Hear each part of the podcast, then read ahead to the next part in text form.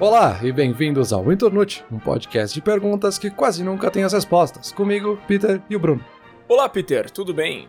Peter, diretaço pra pergunta aqui. Pergunta de hoje: Eu sou uma farsa? Sim. Obrigado. Juntei três temas aqui pra gente conversar. Três temas que, obviamente, são relacionados, né? São conectados. Inclusive, tu poderia até dizer que eles estão dentro um do outro, aí, um overlapping bem grande de temáticas. Os três tópicos que eu peguei, então, que ficam embaixo desse guarda-chuva de Eu Sou uma Farsa, são a Síndrome do Impostor, a Ignorância Pluralística e a Dissonância Cognitiva. Bastante palavra bonita aí. Ressonou alguma coisa contigo aí? Tu sabe alguma coisa desses três tópicos? Hoje, tu se puxou, hein? Veio só com palavra difícil. Eu acho que é melhor eu deixar para ti explicar um pouco mais os termos, porque esse é o tipo de conceito que às vezes a gente se confunde entre eles.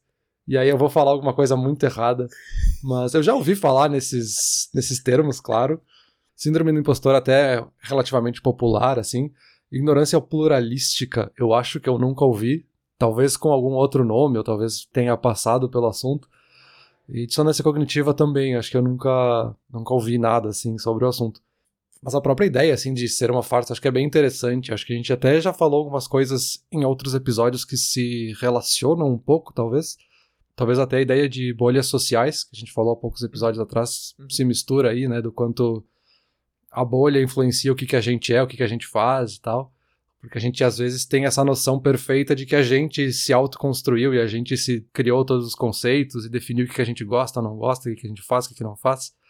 E na verdade não, né? Tem muita influência aí, tem muita coisa que define e, cria também esses conceitos, né? Que acho que tu vai detalhar melhor aí. Não, perfeito, eu trouxe umas palavras meio assustadoras aí, mas eu acho que tu conhece os dois conceitos, assim, de ignorância pluralística e dissonância cognitiva, provavelmente com outros nomes. A gente falou de coisas similares, como tu comentou aí na questão do episódio ali das bolhas e tal. Mas vamos lá, vamos começar pela síndrome do impostor, que tu falou que é o mais popular dos três. Eu acho que o título entre esses três é o mais popular, mas eu não sei se o conceito é tão popular assim. E o problema dele é justamente o fato de ele não ser tão popular quanto ele poderia ser o grande problema da síndrome do impostor, a raiz do problema, é justamente tu não saber que ela existe. E eu li sobre a síndrome do impostor há dois anos atrás.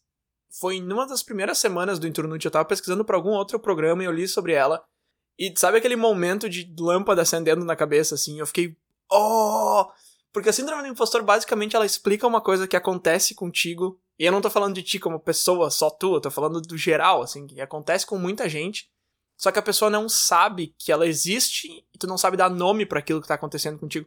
A síndrome do impostor, basicamente, muito resumidamente aqui, a, a, definição dela é o seguinte: tu tá numa posição na tua vida, tu tá como aluno, como funcionário, num relacionamento, enfim, uma posição em que tu tenha responsabilidades, que tu tem alguma, alguma coisa ali na tua frente que, que tu tem que fazer, alguma coisa assim.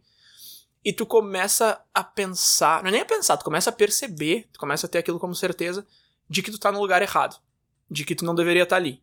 De que daqui a pouco alguém vai perceber que alguma coisa deu errado. Então isso é uma coisa que eu comentei lá quando eu comecei a dar aula, assim, que nas minhas primeiras semanas dando aula ali, sempre fica aquela sensação de que daqui a pouco alguém vai dizer, mas, mas tu não é professor, o que, que você tá fazendo aqui?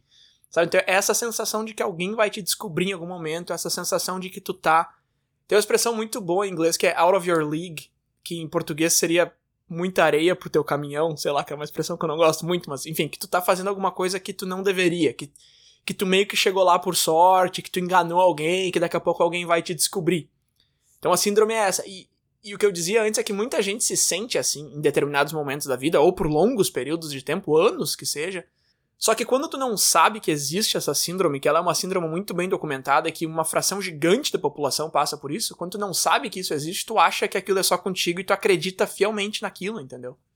Sim, é um conceito muito interessante. Eu acho que a gente consegue perceber, assim, Óbvio que tem aprofundamentos muito mais complexos, né? Mas a gente olhando para essa ideia mais básica, a gente começa a perceber na nossa vida e até em pessoas ao nosso redor, assim, que passam um pouco por isso, né? Da pessoa às vezes perder um pouco de confiança, não? Perder um pouco da autoconfiança no trabalho, de fazer alguma função, porque ela tá com essa síndrome de impostor, sabe? E aí talvez o termo seja um pouco incômodo, né? Porque tu fala de síndrome de impostor, vai ser algo muito pesado, mas às vezes é uma coisa meio leve, assim, de desconfiar de si mesmo, assim de achar que, cara, eu não sou tão bom assim, não, eu acho que eu não fui tão bem treinado para fazer essa função e eu tô aqui. Daqui a pouco alguém percebe que eu tô aqui e vai me mandar embora, começa a desconfiar de si mesmo. Mas se a gente for ver a fundo, todo mundo tá passando por essa mesma sensação o tempo inteiro, sabe? Todo mundo tem dúvidas, ansiedades. Todo dia surge alguma coisa nova no trabalho que vai te causar mais essa ansiedade. Então, tipo, é meio que um. Que nem tu falou, assim, saber que existe te ajuda um pouco a combater, talvez. Que tu começa a entender um pouco melhor, assim. Me parece que isso é uma coisa muito pessoal, assim, de, de um reflexo de algo que já tá acontecendo. Eu não sei o que, o que, que isso tem a ver com a gente ser uma farsa, por exemplo. Não, perfeita a tua pergunta. O que que tem a ver tu se sentir desse jeito com tu ser uma farsa? Tem tudo a ver e não tem nada a ver ao mesmo tempo. tu se sente assim e tu começa a achar que aquilo ali onde tu tá não é onde tu deveria estar tá, e que de repente tu realmente é uma farsa meio que sem querer, meio que acidentalmente, quando que na verdade não, provavelmente Claro, né, Peter? Vamos lá. Daqui a pouco realmente tu chegou numa posição que não era para ter chegado e tal. Mas assim, na, na, esmagadora maioria dos casos. E aí deixa eu te dar um exemplo muito palpável aqui, então, já que eu falei das aulas antes. Eu tô ali dando aula, tá? E aí eu começo, tá, eu dei minha primeira semana de aula, foi bem e tal, segunda, e aí eu começo a pensar, hum, eu acho que eu cheguei aqui, sei lá, acho que, não sei, acho que eu enganei alguém aí no, no, no caminho, meio que sem querer, sei lá, de repente eu coloquei alguma coisa no currículo que a pessoa leu errado. Ou de repente me colocaram aqui pra ser legal comigo, assim, porque eu tava pedindo, não porque eu mereci. E aí tu começa a pensar essas coisas, e essas coisas começam a entrar na tua cabeça, e tu começa a sentir, ah, eu acho que eu acho que eu tô enganando todo mundo. Eu acho que eu tô enganando meus alunos, eu acho que eu tô enganando a escola. E aí tu começa a acreditar que tu é uma farsa.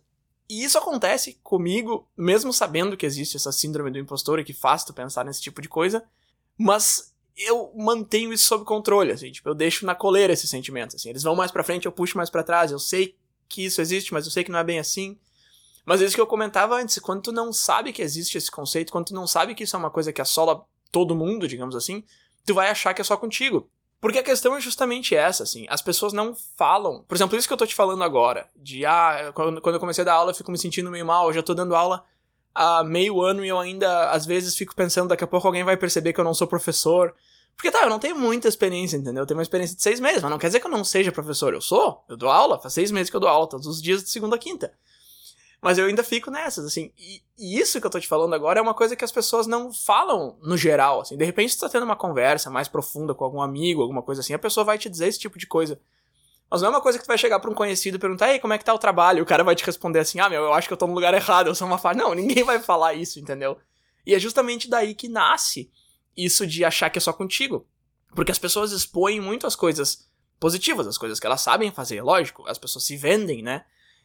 Um, um ouvinte até comentou comigo um tempo atrás, ah, eu percebi que tu tá estudando finanças porque tu tem usado vários exemplos de finanças. Mas não quer dizer que eu sempre soube, entendeu? Eu tô usando esses exemplos justamente porque eu cheguei num ponto em que eu me sinto confortável para falar. Mas no começo, quando eu comecei a estudar, comecei a investir lá para testar, eu não sabia nada. Só que nessa época eu não falava, ah, eu não sei nada. Eu ficava quieto, eu tava estudando, entendeu? E é justamente essa parte que existe para todo mundo, mas a gente não vê nos outros. E a síndrome nasce justamente daí, da gente não conseguir enxergar nos outros o que a gente enxerga em nós mesmos.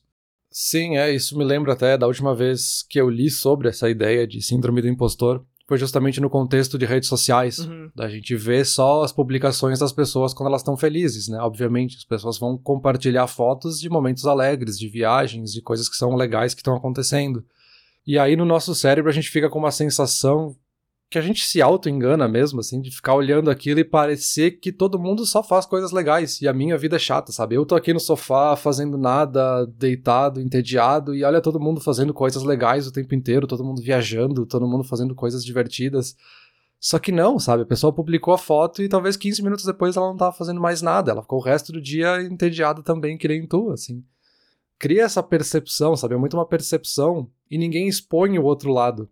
E aí que tá justamente o que tu comentou, né? Ninguém fica comentando da parte ruim, ninguém fica falando, tipo, cara, acho que eu não, sei lá, cheguei aqui nessa posição, eu acho que eu não entendo. Só que no fundo ninguém entende nada, sabe? Ninguém nasceu sabendo todas as coisas. Exato, exato. E isso é uma coisa que acontece, acho que foi quando a gente falou sobre fracasso. Acho que a gente passou um pouquinho sobre essa ideia, assim, de quando a gente tá começando a treinar para alguma coisa, acho que a gente usou o esporte como exemplo, assim, a gente começa a se duvidar depois de um certo ponto, assim, que a gente começou a treinar, a gente não sabia nada, então a gente aceita, porque tá, eu não sabia nada, então é óbvio que eu vou ser ruim. Aí quando tu aprende um pouquinho, tu fala, nossa, eu sou muito ruim, melhor eu desistir porque eu sou muito ruim nisso aqui. Só que não, sabe, tu já é melhor do que muita gente que nem começou, sabe? Então a gente começa a se duvidar depois de um certo ponto, né? Tem essa barreira ali entre a gente ter medo de fracassar, do que, que os outros vão dizer, mas ao mesmo tempo tu já tá melhor do que os outros que nem tentaram, sabe? É uma questão bem de percepção mesmo, assim, de a gente achar, e aí acho que por isso talvez a síndrome do impostor, porque a gente tá se colocando nessa posição, né? Não que a gente realmente seja. Esse teu último exemplo é uma coisa que eu vejo muito nos meus alunos, assim, eles passam o primeiro e o segundo nível de inglês ali voando, assim, ah, aprendendo, nossa, verbo to be, nossa, facinho. Aí quando chega ali pelo intermediário, eles começam a pensar, cara, eu não deveria estar tá aqui, uhum eu deveria estar tá bem mais para baixo, porque isso aqui eu não tô entendendo. E é justamente quando tu começa a perceber que tu tá nesse processo de aprendizado e que tem muita coisa faltando ainda. Isso é muito interessante. Mas essa palavra que tu usa de percepção e de. E tu falou que ninguém sabe nada. Eu lembrei daquela piada que quando tu começa no trabalho, tu acha que tu não sabe nada, e quando tu tá lá há 10 anos, tu sabe que ninguém sabe nada na empresa inteira. Ninguém sabe o que tá fazendo, o pessoal só vai com a correnteza. E claro, isso é um exagero, é uma piada, mas é, é, é meio que por aí, assim. Eu fiquei pensando no eu dei vários exemplos da, da, reunião e tal, quando a gente fez o, o, episódio anterior ali sobre como fazer perguntas, as pessoas fazendo pergunta em reunião e tal. E essa síndrome do impostor é um negócio que tu consegue perceber claramente aqui. Por exemplo, tu tá numa reunião e aí alguém explica alguma coisa e todo mundo fica quieto, ninguém tem nenhuma pergunta e tu não entendeu nada. Qual, qual vai ser a tua primeira reação? Tu pensar, meu, mas que imbecil que eu sou, porque claramente todo mundo entendeu, ninguém tem pergunta nenhuma e eu não entendi nada. Só que aí quando acaba a reunião, vem alguém te chama no chat e fala, meu, não entendi nada. Então, assim, não é que, não é que todo mundo entendeu. E, e, e se acontece o oposto, se alguém faz uma pergunta, aí o teu cérebro vai dizer que tu também é um imbecil porque, cara, olha ali, ó, a pessoa não entendeu e perguntou, tu não entendeu e ficou quieto. Mas que trouxa. Sabe, então o teu cérebro sempre vai achar um jeito de te mostrar, olha como todo mundo ao teu redor é muito melhor que tu, seu ignorante. E, e, claro que não é verdade, sabe? Só que quando a gente conhece a síndrome do impostor, quando a gente sabe o que ela é, e por isso que o entendimento dela, o conhecimento dela é tão importante, a gente consegue dizer pro cérebro, meu, te acalma, cara, tu tá, tu tá viajando um pouco. Mas quando a gente não consegue, a gente acaba acreditando, porque, pô, é a nossa própria mente nos falando isso, a gente não vai achar que ela tá nos mentindo, sabe? E essa ideia de percepção que tu falou, eu acho que é uma palavra muito chave, assim, que é justamente daí que a síndrome nasce essa falta de habilidade de enxergar os outros como a gente nos enxerga. Isso vem desde que a gente é criança. Quando a gente é criança e a gente enxerga os adultos, a gente acha que eles sabem tudo. Né? Quando tu é uma criança e tu vê um adulto fazendo alguma coisa, tu acha que ele sabe exatamente o que ele tá fazendo e tal. E aí tu vai crescendo com essa ideia na cabeça, e essa ideia vai amadurecendo, e tu começa a perceber que não é bem assim, que tem gente que não sabe muito bem o que tá fazendo, que existem pessoas que não são tão inteligentes quanto tu achou que elas eram e fazem coisas menos inteligentes do que tu achou que elas fariam. Sabe, esse tipo de, de mistificação da super inteligência adulta vai sendo quebrada à medida que tu vai amadurecendo, mas ficam os resquícios na cabeça, assim. Porque lá quando tu é criança, tu percebe uma diferença muito grande com os seres mais evoluídos à tua volta, que são os adultos. E isso fica um pouco contigo quando tu cresce. Quando tu é adulto, tu continua percebendo uma diferença para com os outros, assim. Quando que, na verdade, meio que todo mundo é igual, assim. É tudo farinha do mesmo saco, é todo mundo da mesma espécie. Mas tu olha pros outros e tu pensa, ah, esse cara aí é, é tipo aquela, aquela ideia clássica de olhar pro dono de uma empresa e, e, ver ele como uma figura diferente, assim. Não tem como imaginar que vocês tiveram a mesma infância, que vocês fizeram as mesmas perguntas, os mesmos erros. Parece que aquele cara já nasceu assim, que ele foi feito assim, que ele foi montado assim, que ele é uma espécie diferente, que é um lugar que tu não tem como chegar. É impossível. Existe um abismo entre vocês. O que não é verdade, né? É, volta naquele episódio até que a gente falou de esforço ao talento, né? A gente olha só para o resultado final. A gente não para para pensar em todo o processo que estava associado até a pessoa chegar na posição onde ela tá. Né? No caso dessa pessoa aí, do dono da empresa, do diretor, enfim, a gente olha para ele já nessa posição. A gente não para para pensar em todo o histórico, em quanto que ele errou, quanto ele não sofreu dessa síndrome de impostor até chegar ali, sabe? E talvez ele tenha muito disso agora, sabe? Essa pessoa talvez tenha muito dessa síndrome de impostor e achar que, tipo, Pô, eu sou diretor, mas meio que por acaso, sabe? E a gente se duvida também de achar que, tipo, ah, eu nunca vou chegar nessa posição porque ele tá muito avançado, sabe? Se tu for ver no fundo, vocês têm qualificações similares, tu entende o caminho para chegar lá, sabe? É, é interessante, assim, o quanto isso influencia realmente, não da gente ser uma farsa, mas da gente achar que é uma farsa, né? Acho que é aí que tá na relação com a pergunta, talvez. Exato, exato. E a gente sempre dá exemplos de mercado de trabalho aqui. Deixa eu puxar para algum outro lado eu fico assistindo alguns, algumas pessoas no YouTube ali, Twitch e tal. E eu olho pra esses caras e penso, meu, eu não teria como fazer isso. Uma base de visualizações aqui de 20 mil pessoas assistindo, cara, todo dia de segunda a sexta. Não, é possível. Aí se eu fosse criar um canal no Twitch, quando eu tivesse ali por 20, 30 pessoas me assistindo, isso aí ia me atacar muito forte, sabe? Porque eu ia pensar, meu, eu não sou aquele cara, eu tô fingindo que eu sou aquele cara. Quando eu não sou, meu conteúdo não é tão bom. E aí isso te segura muito. E, e, o problema é que isso já segura a pessoa antes dela começar, assim. Tu já consegue visualizar tu sendo um impostor. Mas caso tu comece, tu vai passar por isso o tempo todo. E a diferença desses caras que conseguem realmente fazer o que eles querem e de quem acaba ficando para trás é uma só. É entender esse fenômeno. E aí tu falou de ah, diretores e tal. Tem uma palestra muito boa que eu assisti essa semana, eu vou deixar aqui no link na descrição. Justamente de um cara que ganhou a é, melhor empresa da Austrália e foi competir como melhor empresa do mundo, sei lá, melhor startup, não sei, alguma coisa assim. Não, acho que era empresa, empresa mesmo, não só startup.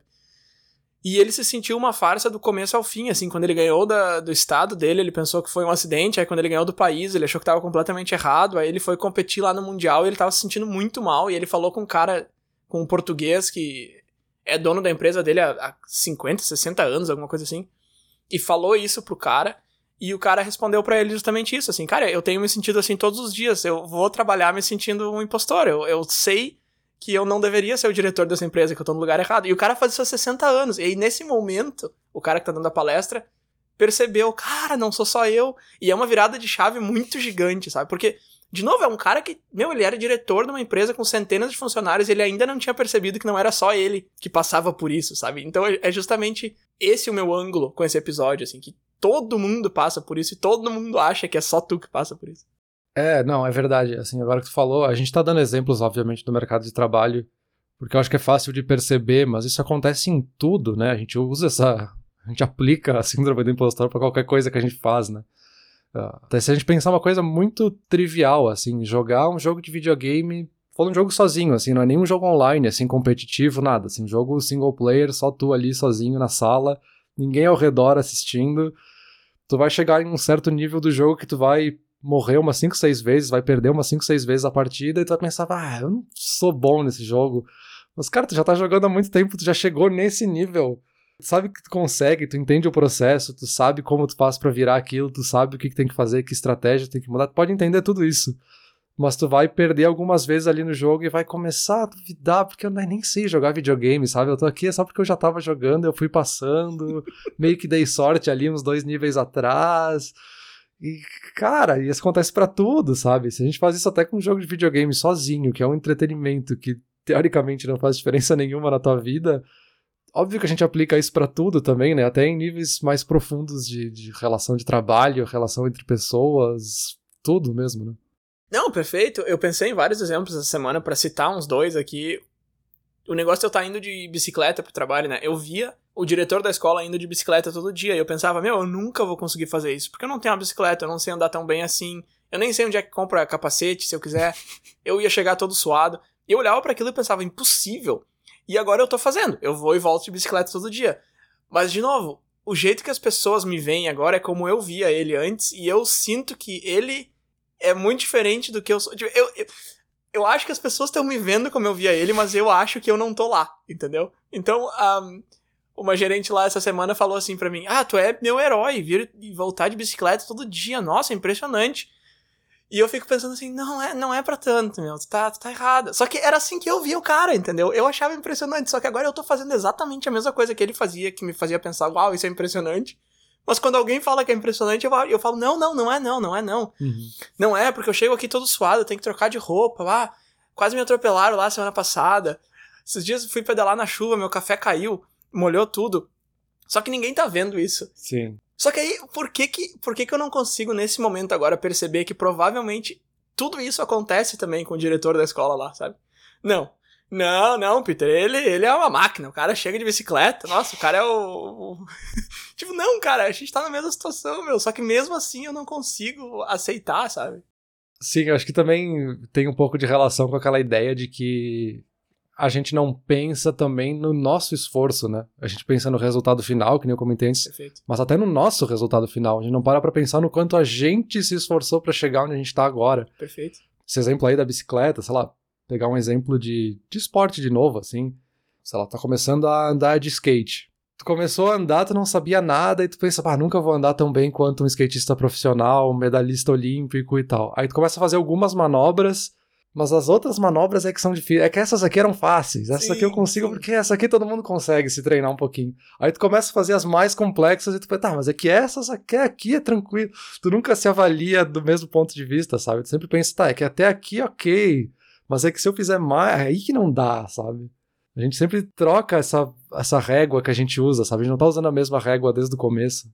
Não, perfeito. É que quando, quando a gente faz algo parecer fácil, quando a gente faz algo parecer fácil, a gente diminui o valor daquela coisa. Só que tu ficar bom em alguma coisa é transformar algo difícil em algo fácil, não é perceber que aquilo sempre foi fácil. Uhum. E aí eu tava pensando assim, eu, às vezes eu assisto poker na TV, faz tempo que eu não assisto até, mas antigamente eu assistia bastante. E eu vi os jogadores profissionais e tal. Tem um canadense que eu gosto muito, Daniel Negrano, ele joga muito. E aí eu assisto ele e penso, ah, o cara é muito bom, olha ali, o cara ganha tudo. Só que aí, quando eu vou jogar alguma coisa e eu vou bem, eu falo, ah, não, mas é que esse aqui, esse aqui é fácil. Cara, olha só, eu jogo Gwent há bastante tempo, até tô parado há um tempo já, mas esses jogos de carta, estratégia e tal, é um negócio que eu, que eu jogo há bastante tempo, eu entendo como é que funciona. E aí eu peguei um jogo novo semana passada e eu fui jogar, e aí eu perdi a primeira partida. Tá, beleza, aí eu montei um baralho novo, fui de novo, e aí eu ganhei 20 em sequência. Aí eu falei, não, mas é que, é que esse jogo é muito fácil. Meu, peraí, cara, é online, velho. Se eu ganhei 20, significa que os outros 20 pessoas do outro lado perderam. Se fosse tão fácil assim, todo mundo ganhava. Não tem como. Isso é online, é competitivo, não é fácil ou difícil, entendeu? É questão de nível de habilidade. Só que aí eu preciso me parar e me dar um sermão do tipo, meu, tu tá indo bem nesse jogo, cara. Ó, percebe aqui, Uhum. ok? Estamos conversados? Porque a minha primeira reação é pensar, ah, não, mas se eu ganhei tanto assim é porque é muito fácil. Cara, não tô jogando contra uma máquina, não tem nível de dificuldade, é nível de habilidade, sabe? E por que, que é tão fácil eu olhar pro Daniel Negrano jogando e pensar que baita jogador? E por que, que é tão difícil eu olhar pro, pro meu jogo e pensar, ah, eu também fui bem aqui, sabe? É, é impossível isso ser natural, sabe? Eu preciso calibrar várias coisas pra perceber isso. Sim. E aqui também, né? A gente faz isso pra tudo, né? Eu citei ali o exemplo do, do esporte, de uma coisa que a gente faria por lazer ou por hobby, mas a gente faz isso no trabalho, de tipo achar que a nossa posição hoje, né? O trabalho que a gente tem hoje nunca é tão bom quanto a, ah, mas aquela outra posição, aquela que era boa mesmo, eu devia ter ido pra aquela carreira.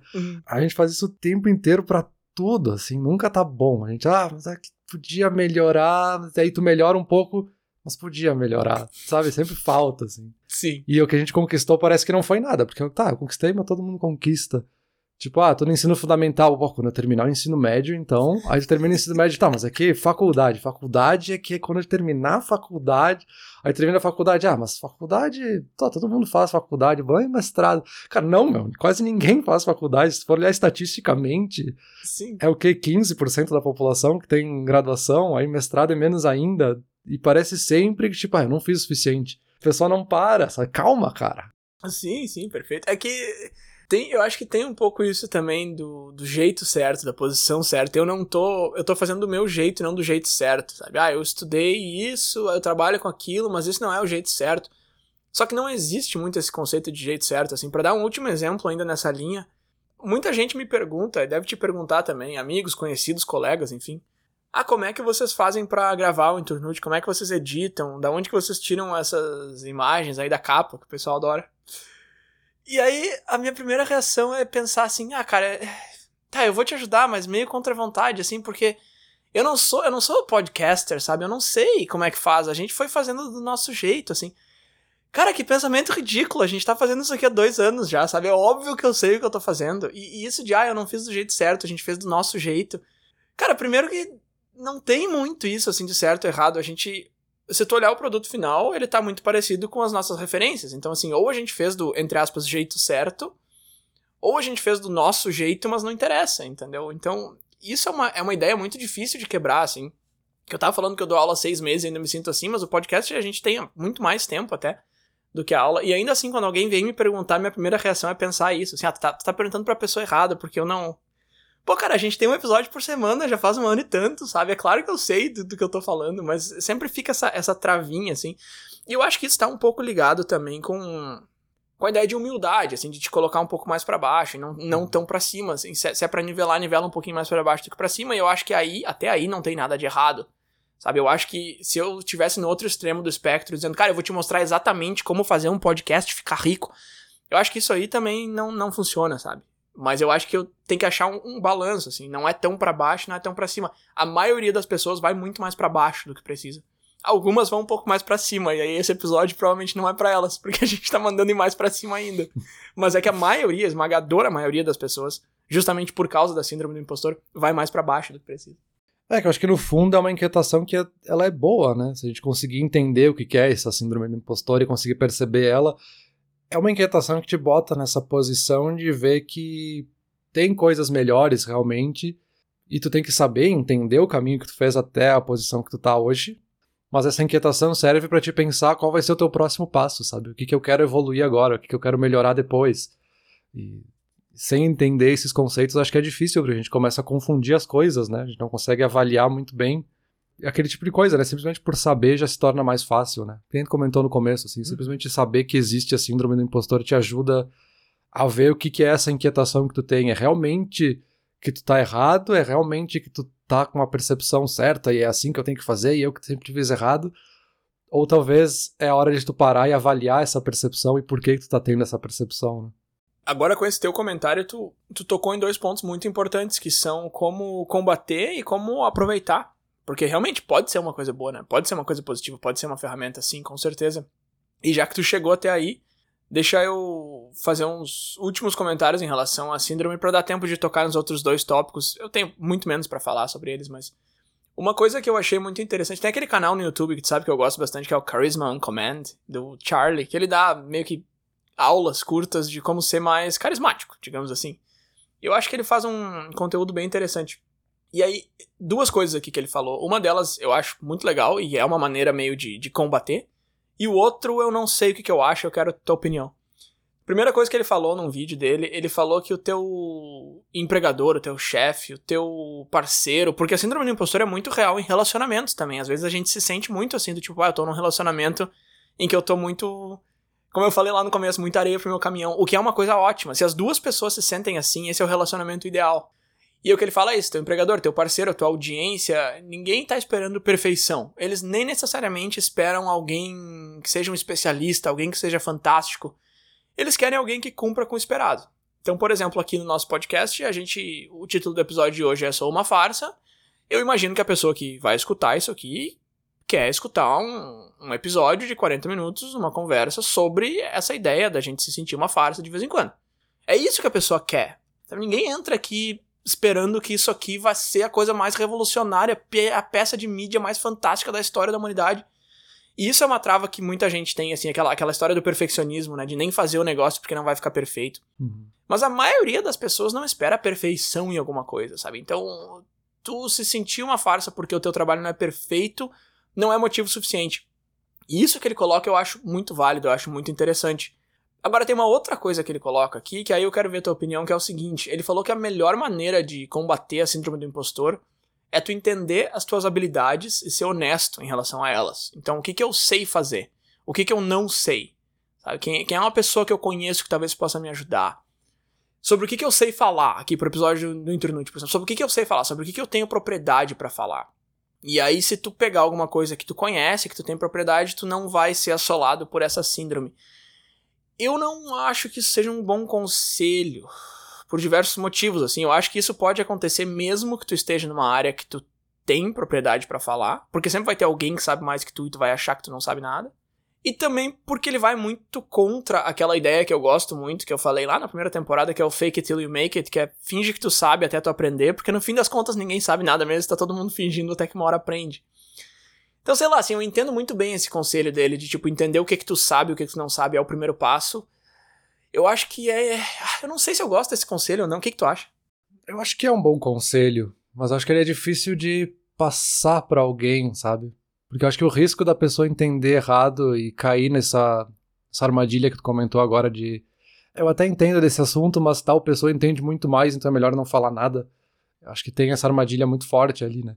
Mas é um conselho bom, assim, que passa por justamente tu tomar consciência e autoconsciência do quanto tu sabe, o que que tu sabe, ser honesto, né? De ser sincero consigo mesmo e falar, tá, eu sei, é isso que eu sei, e se eu precisar de ajuda, eu vou pedir pra tal pessoa que ela entende dessa outra parte. Não quer dizer que essa pessoa entende tudo sobre aquele assunto, porque aquela pessoa também tem o mesmo problema que eu, né? Entre aspas. Uhum.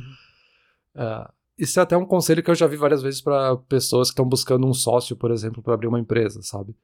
De que mais importante do que ter um sócio que é aquele cara que sabe tudo, que é o cara que vai saber resolver, que é o cara que entende do assunto, é ter um cara que tu sabe que ele vai errar, mas tu sabe que ele vai te dizer quando ele errar, sabe? É muito mais importante que ele vai dizer, ah, vou tentar fazer isso, se não der, eu vou te dizer exatamente o que, que deu errado, sabe? O mais importante é essa honestidade para criar essa relação e os dois entenderem que eles estão numa mesma posição de tentar criar algo novo, nesse caso uma empresa, mas poderia ser qualquer coisa, e que eles vão errar e eles vão construir junto. Eu acho que a falsidade, aí entra a falsidade de fato, né? Quase do charlatanismo, assim, do cara que sabe tudo e vai tentar te vender que sabe tudo e vai resolver tudo, e no fim o cara não sabe, não vai nem te dizer quando ele erra, assim, ele vai deixar meio escondido aqui e tal. Que aí é onde a gente entra realmente no cara que é de fato uma farsa, né? Isso, isso, isso. Uhum, uhum. E aí começa a se relacionar com a gente achar, porque a gente percebe só esse lado do cara que tá dizendo, assim, que sabe tudo. A gente começa a achar que, vai, como é que eu não sei tudo? Então, será que eu que sou a farsa? Porque eu, eu não entendo nada. E ele tá dizendo que sabe tudo. Aí que entra o eu sou uma farsa, né? De eu começar a duvidar de mim mesmo. E aí acho que essa ideia de combater com a gente ser honesto e a gente parar um pouco, dar um passo atrás e olhar para o que, que a gente sabe, olhar o que, que a gente consegue melhorar, como a gente faz isso, com quem que a gente pede ajuda. Acho que é interessante, mas me parece que não é tão simples assim, não é aquela pílula mágica que tipo, ah, é isso aí, então tá, tá resolvido. Com uma frase eu resolvi todos os problemas da síndrome do impostor. Tem um caminho ali, mas ele é um pouco delicado, eu acho, né? Acho que é uma dica boa, mas de novo é difícil de passar ela, né?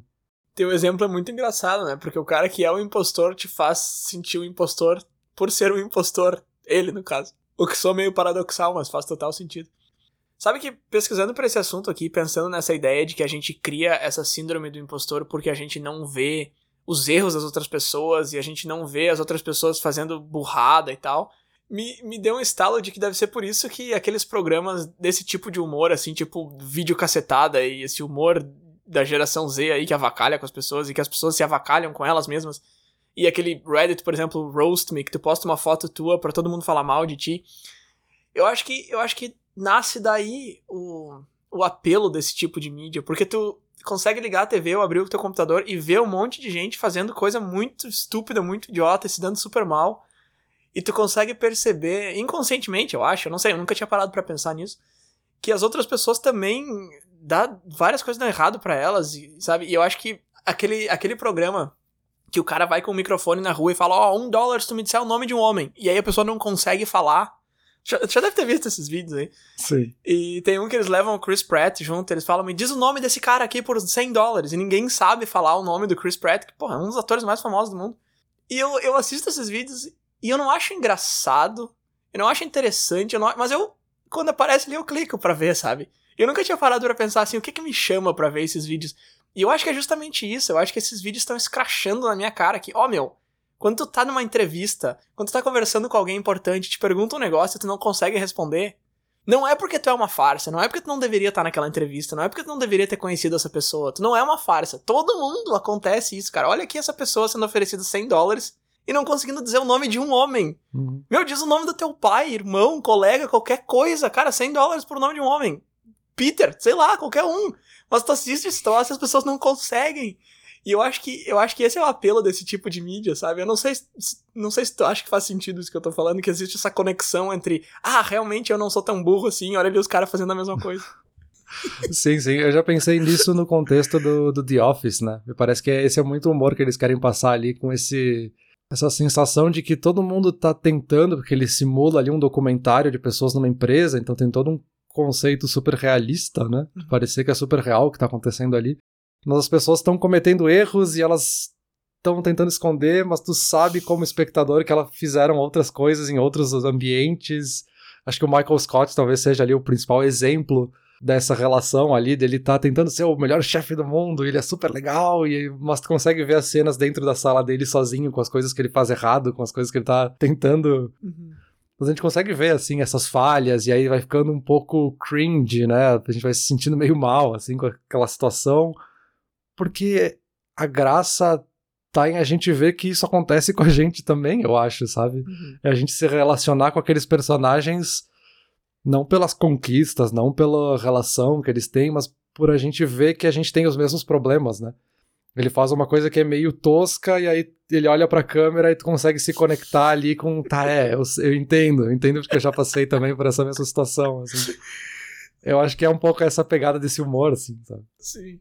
Sim, sim, tu faz uma piada e alguém comenta por que, que tu não deveria estar tá fazendo aquela piada, e ele olha pra câmera e pensa, faz uma cara de, ah, meu, é tu que tá errado, mas no fundo tu sabe que ele sabe que é ele que tá errado. E aí é engraçado que tu traz The Office, que é uma obra de ficção, mas justamente não tem como tu ter um documentário real, assim, com pessoas reais, porque tu não consegue documentar esse tipo de coisa. Uhum.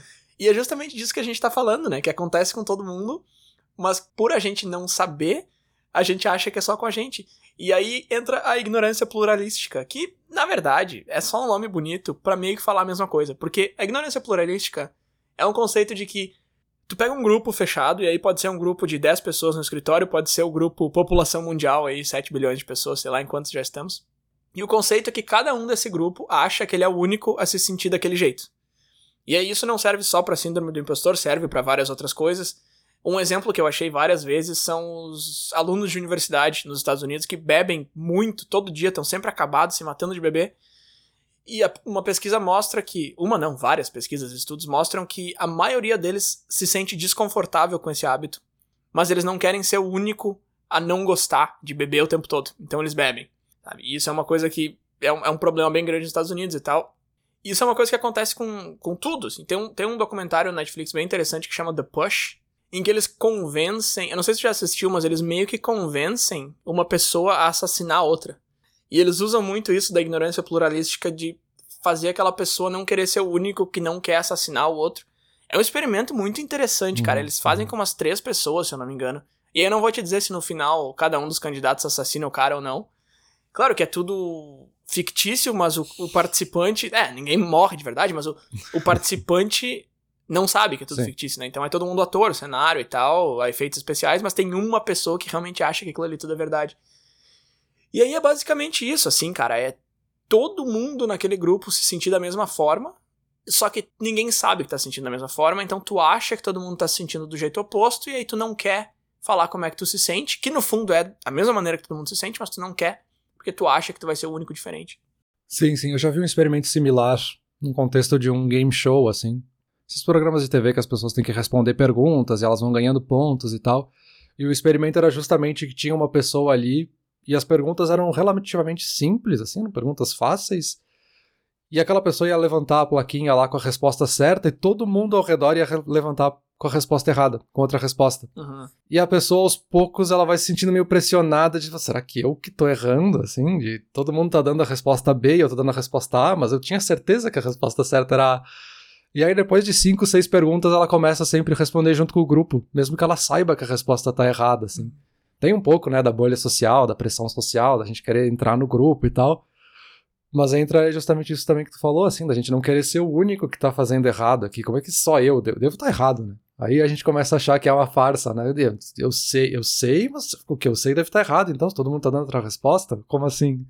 É, sim, isso entra muito junto com o que a gente falou dois episódios atrás sobre a bolha, mas aqui a ideia é, é justamente essa, né? De, de tu achar que tu tá se sentindo desse jeito, do tipo, ah, eu tô num trabalho que eu não tenho condições para fazer, e tu achar que tu é a única pessoa do mundo que se sente assim, quando na verdade todo mundo se sente assim e todo mundo acha que eles também são a única pessoa a se sentir assim. É, e todo mundo passa por isso, né? Aqui a gente tá dando um exemplo de, de um game show, de um experimento, de um documentário. Mas isso, todo mundo passa por isso o tempo inteiro. Sim, Se a gente tá numa roda de amigos ali, estão falando sobre um filme, e aí todo mundo falou que o filme é ruim e tu tava ali pensando, ah, mas eu até gostei do filme, mas eu não vou, vou falar que é bom porque será, será que eu achei bom e o filme é ruim e eu que tenho um gosto ruim? A gente começa a duvidar até do que a gente gosta, como Sim. se isso fizesse alguma diferença, sabe? Exato, exato. Não, e aí o último ponto que eu tinha comentado lá no começo era a dissonância cognitiva, que é justamente essa ideia de quando tu recebe duas informações contraditórias. Então, nesse caso aqui eu tô falando disso porque assim, a gente vive a vida inteira. Por exemplo, vamos supor que eu não sabia o que, que era a síndrome do impostor, eu não sabia que isso existia e eu descobri agora. Ouvindo esse episódio aqui. Tá, beleza. Eu passei 30 anos da minha vida aí, 40 anos da minha vida, sei lá, achando que todo mundo meio que sabe o que tá fazendo. Algumas pessoas sabem melhor, outras sabem pior. Eu nunca sei nada. Eu tô meio perdido aqui. Mas tá, eu vivi minha vida inteira assim. Aí agora vem o Bruno e o Peter aqui me dizer que existe uma coisa chamada síndrome do impostor que todo mundo se sente dessa maneira o tempo todo. Dissonância cognitiva. Eu tô colocando o que eu juntei aqui em 30 anos de vida contra uma informaçãozinha que um cara aqui num podcast tá me falando. Informações contraditórias. Eu preciso resolver. Quando a gente tem dissonância cognitiva, o nosso cérebro precisa resolver aquilo ali. Ele não pode ficar com essas duas informações. Ele não pode ficar achando que síndrome do impostor não existe e que existe ao mesmo tempo. Não é o gato aquele da caixa lá. Não é sim e não ao mesmo tempo. É sim ou não. Nosso cérebro precisa uma resposta final. E aí, para que lado que tu vai? Entendeu? Então eu vou usar esse próprio episódio como um exemplo. Aliás, eu tô usando esse próprio episódio como um exemplo. O que, que tu vai fazer nesse caso? Tu pode aceitar que realmente existe essa síndrome, que ninguém sabe nada do que tá fazendo e que eu sou só parte do grupo, eu sou igual a todo mundo. Mas eu tô indo contra ideias arraigadas na minha cabeça, eu tô indo contra coisas que eu acreditei minha vida inteira. Eu posso simplesmente dizer que, não, esses caras aqui desse Inturnute estão exagerando. Isso aí não é assim. Uhum. É, eu, eu fico meio perdido, mais do que o normal. De repente, eles também. De repente, então, é uma fração pequena da população. Achei que era só eu, mas de repente é 1% da população aí. E vou acreditar nisso. É muito mais fácil tu acreditar num negócio que tu já ouviu há 30 anos da tua vida inteira. É muito mais difícil tu pegar uma informação nova e ou aceitar ela ou ir atrás, buscar mais fontes e tal. O primeiro é muito desgastante mentalmente e o segundo é desgastante de fato. Tu vai ter que ir atrás, pesquisar, procurar um negócio, de repente um tema que tu nem se interessa tanto.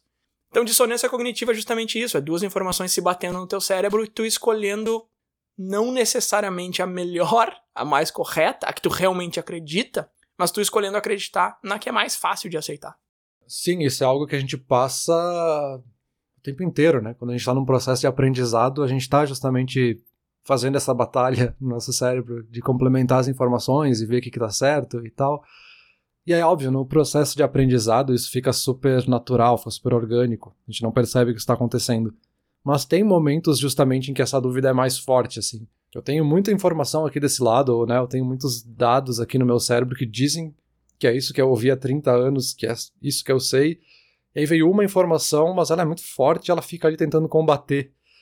Uh, e isso é muito usado por quem propaga a desinformação, né? De se usar dessa dissonância cognitiva a favor do, do objetivo que essa pessoa tenha, né? De espalhar essa desinformação, essa conspiração, enfim.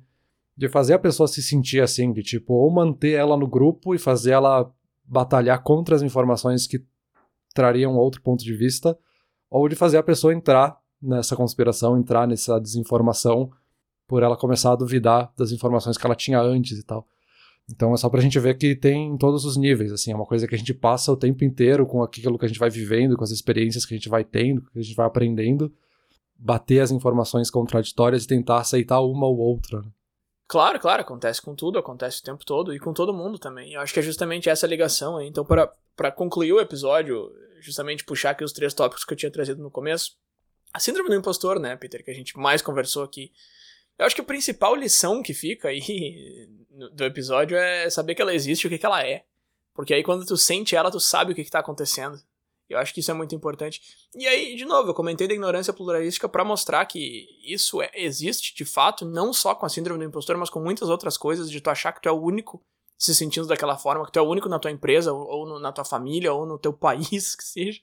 E, e a dissonância cognitiva eu trouxe também para mostrar que Cara, mesmo quando tu recebe uma informação que tu acha que tá errada só porque sempre foi feito do outro jeito, só porque sempre foi feito assim não é um argumento para justificar nada. Esse argumento é péssimo e ele é muito, muito, muito utilizado. Por que, que tu faz algo desse jeito? Porque sempre foi assim.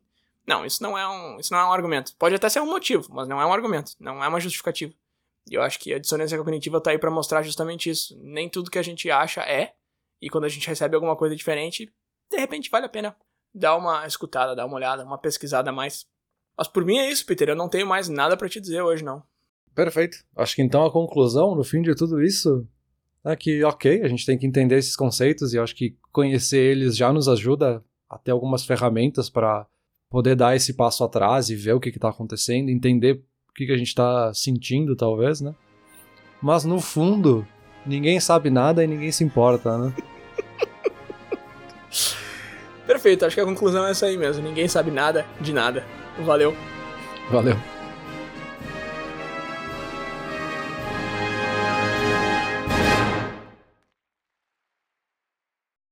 Olá, ouvinte. Se você gosta do Inturnute, não deixe de compartilhar nas redes sociais e de seguir no Spotify ou no seu aplicativo de podcasts favorito. E se você quiser compartilhar a sua resposta para a pergunta da semana, é só enviar uma mensagem. Muito obrigado, e até o próximo episódio.